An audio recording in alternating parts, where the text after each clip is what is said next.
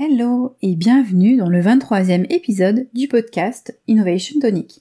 10 habitudes à prendre pour bien développer ton business, deuxième partie.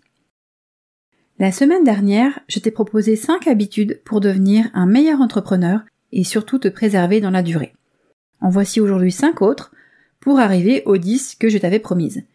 Si tu n'as pas écouté l'épisode précédent, tu peux le faire après celui-ci. C'est le numéro 22. Bienvenue dans Innovation Tonic, le podcast qui donne du peps à ton activité. Tu es entrepreneur ou porteur d'un projet? Je suis ravie de t'accueillir sur le podcast.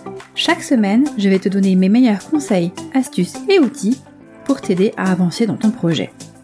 Je m'appelle Marie-Laure Jourdain et j'ai créé le programme Cornaline à destination des créateurs d'entreprises porteuses de sens avec lequel je me sens personnellement très alignée. C'est parti pour la première habitude qui va peut-être te surprendre. Il s'agit d'écrire tous les jours. Donc c'est un premier conseil très utile pour les créateurs en tout genre. Que tu produises du contenu vidéo pour des formations, ou pour Instagram, des articles de blog, des posts pour les réseaux sociaux, du contenu audio pour un podcast, des cours pour des étudiants, que tu écrives un livre ou que tu pratiques une activité artistique. Écris régulièrement tu peux adopter le principe des pages du matin que j'ai déjà évoqué. Il s'agit d'écrire une page le matin au réveil en écrivant ce qui te passe par la tête, sans réfléchir.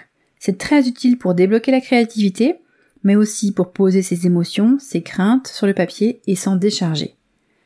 Un autre format que tu peux adopter, c'est le journal créatif, qui peut être un mix d'écriture, de dessin, sans intention artistique, dans le même esprit que l'écriture, de peinture, de découpage et de collage. Tu peux aussi choisir d'écrire tous les jours sur un sujet en particulier pour fixer tes idées ou des choses que tu as apprises et que tu ne veux pas oublier en suivant le principe d'un journal de bord. Dans ce cas, cela peut être également tout simplement le récit des événements de la journée. Une autre possibilité, c'est le journal de gratitude. Écrire tous les jours une liste de 10 choses pour lesquelles tu es reconnaissant. Il existe également des exercices d'écriture pour s'échauffer, s'entraîner à écrire. Comme par exemple d'écrire un texte libre dans lequel on place une liste de mots choisis à l'avance. Mais il y en a plein d'autres que tu peux trouver dans des ouvrages spécifiques ou sur Internet.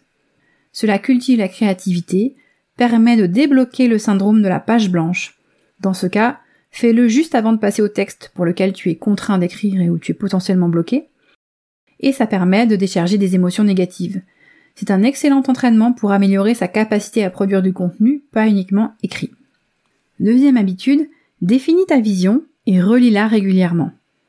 La vision de ton entreprise, je le rappelle, c'est là où tu veux aller. Sans vision, on ne va nulle part, on se laisse porter par les événements. Ça ne veut pas dire qu'il ne faut pas être attentif aux opportunités et les saisir. Cela signifie que lorsqu'une opportunité se présente, avec ta vision en tête, tu sauras si elle te convient ou non. C'est un exercice de réflexion où tu te projettes dans la situation rêvée, à 5 ans par exemple. Tu y décris comment ton entreprise sera dans 5 ans, quel sera ton rôle? L'activité pratiquée? Est-ce que tu auras embauché des personnes? Étendu la zone géographique? Comment tu gagneras de l'argent? Combien l'entreprise fera de chiffre d'affaires? Tu peux parler des réussites et pourquoi pas des difficultés par lesquelles tu es passé mais que tu as surmonté. Tu y mets tout ce que tu veux. Plus c'est précis, plus c'est efficace. Ensuite, tu la mets à un endroit où tu peux la voir régulièrement et relis-la fréquemment. Tiens, d'ailleurs, il faut que je pense à refaire la mienne, elle est plus à jour. Oui, la vision, ça peut évoluer, ce n'est pas figé dans le marbre. Est-ce que je fais aujourd'hui ce que j'avais prévu il y a 5 ans? Non. Par contre, je suis toujours entrepreneur, je suis plus que jamais aligné avec mes valeurs, et ça, c'est le plus important pour moi. Troisième habitude, trouve un mentor. Cela peut être un mentor qui te conseille individuellement. Quelqu'un qui peut faire ça bénévolement, pourquoi pas? Un coach que tu, que tu payes. Ça, c'est la première possibilité. Ça peut être aussi une ou plusieurs personnes que tu admires et dont tu vas suivre les conseils, à travers par exemple leur formation en ligne, leurs livres, leurs podcasts, leurs vidéos. Par exemple, pour moi, euh, j'ai des coachs auxquels je fais appel et que je paye. Donc euh, Christian, Jean-René et Valentin, ce sont mes coachs du programme Shoryuken. J'en avais déjà eu d'autres précédemment. Et j'ai aussi un certain nombre de personnes que j'admire, dont j'écoute les conseils, principalement à travers des podcasts, mais ça peut être aussi des vidéos. J'ai par exemple Aline de The Bee Boost, dont j'adore les interviews, la bonne humeur dans ses podcasts. Et puis j'ai aussi Pauline Legnaud, euh, que vous connaissez peut-être, qui fait des interviews depuis plusieurs années. C'est la fondatrice de Gemio, mais elle a aussi développé une série de programmes de formation euh, qui s'appelle Demian. Et j'ai acheté l'une de ses formations parce que ça faisait des années que je la connaissais et que j'aimais beaucoup écouter ses podcasts. Donc ces personnes ne me connaissent pas. Moi, j'ai l'impression de les connaître un peu en les écoutant et en les regardant. Et j'apprends énormément en les, en les écoutant.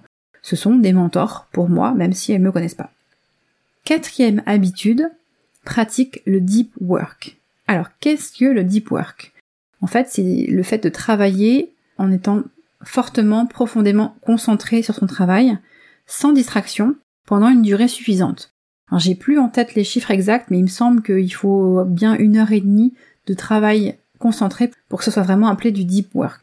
Alors je pense que je ferai un épisode de podcast spécifiquement là-dessus, après avoir relu le livre Deep Work de Cal Newport, qui explique euh, les raisons pour lesquelles euh, c'est important de travailler comme ça. Alors j'ai conscience que c'est que c'est difficile. On est sans arrêt sollicité. Alors ça peut être par euh, un entourage physique, hein, dans un lieu où il y a d'autres personnes autour de nous, des collègues qui viennent te parler, des enfants qui viennent te déranger toutes les cinq minutes. Ça peut être des distractions liées euh, à notre environnement numérique, soit juste des notifications euh, d'un smartphone ou d'une boîte mail, ou notre cerveau qui a tendance à vouloir euh, sans arrêt rechercher la satisfaction en allant regarder les dernières notifications de Facebook ou les dernières statistiques de ses réseaux sociaux ou le mail qui vient d'arriver dans la boîte. C'est difficile. Mais si on n'a pas de phase de travail comme ça, on perd en fait en, qualité de concentration et de travail. Essaye de te préserver des moments dans la journée, des moments dans la semaine où tu travailles sans distraction pendant une durée suffisante et ça va te permettre d'être hyper productif pendant ce temps-là. Enfin, cinquième euh, habitude pour aujourd'hui et donc dixième habitude en tout, continue d'apprendre. Je l'ai déjà évoqué indirectement à travers le mentor. Bien sûr, dans le cas du mentor, il y a le côté apprentissage, mais je trouve que l'intérêt du mentor, c'est surtout le côté inspirant. Ici, je te parle d'apprentissage, qui est un état d'esprit permanent. Cela commence tout simplement au contact des autres, par l'échange avec des personnes qui te ressemblent, mais aussi avec des personnes qui sont différentes, tu apprends. Tu t'exposes à d'autres façons de penser, d'autres façons de procéder, et tu t'enrichis, tu te nourris. Nous avons une diversité de possibilités pour apprendre de nos jours qui est phénoménale. Tu n'aimes pas lire? Tu peux écouter des livres en version audio, tu peux écouter des podcasts. C'est un super moyen d'occuper des temps de trajet longs où tu conduis et où tu dois regarder la route.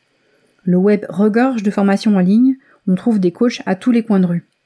On trouve aussi des ateliers à tout petit prix. Apprendre est possible pour tout le monde, il y a toujours une solution adaptée. Le principal problème? Choisir pour ne pas se disperser et bien organiser son temps. Dans l'épisode précédent, je t'avais parlé de planification. Justement, planifie du temps pour ta propre formation chaque semaine et même chaque jour. Voilà, nous voici tout doucement à la fin de l'épisode. Je te rappelle les 10 habitudes que nous avons vues dans le précédent épisode et dans celui-ci. Prends du recul sur ton business. Désencombre ton espace de travail. Planifie ton temps. Prends soin de toi. Fais des plans d'action. Écris tous les jours définis ta vision et relis-la, trouve un mentor, pratique le deep work, continue d'apprendre tout le temps. J'espère que ces 10 habitudes te seront utiles au quotidien. Pour m'aider, pense s'il te plaît à me laisser un avis sur iTunes et à mettre 5 étoiles sur ta plateforme d'écoute. À la semaine prochaine!